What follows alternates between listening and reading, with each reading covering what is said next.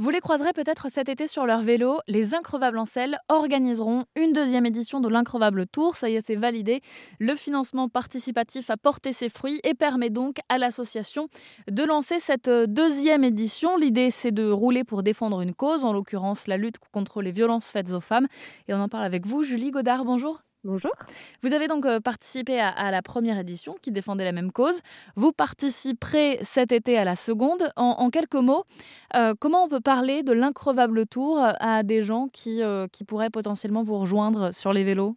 C'est une, une, initiative super pour, pour mixer en fait à la fois le, défi sportif et tout ce qui est artistique aussi, la dimension artistique. En fait, l'increvable tour, ça permet euh, de, euh, de, partager aussi une énergie euh, incroyable entre, entre les, personnes du groupe.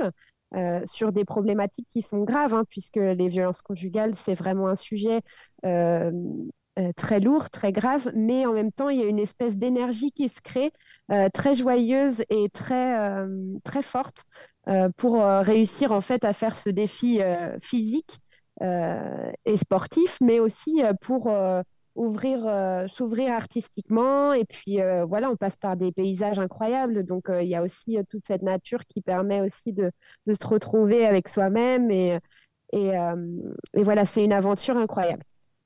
On ne peut pas encore avoir trop d'informations sur cette deuxième édition, sur les dates, le tracé, puisque tout ça, eh bien, vous êtes en, cours de négociation pour l'établir.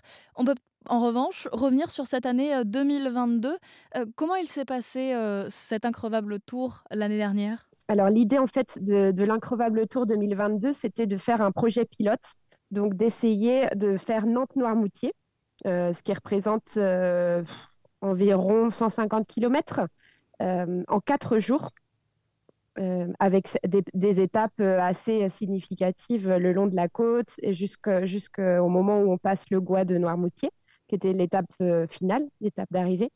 On, avait prévu aussi, euh, en plus des étapes sportives, des étapes aussi de, conversation. On avait une bibliothérapeute qui nous, qui nous suivait en fait sur le parcours, enfin qui nous avait euh, préparé des petits exercices d'écriture.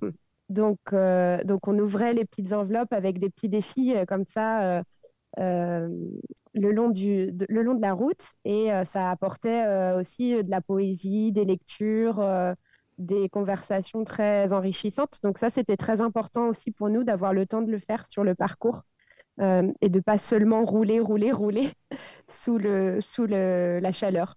donc pour cette année, euh, on doit en fait prendre en compte les besoins de, chaque participant et participante euh, en termes de handicap, en termes de forme physique, euh, si c'est des personnes qui sont habituées à faire du vélo ou non.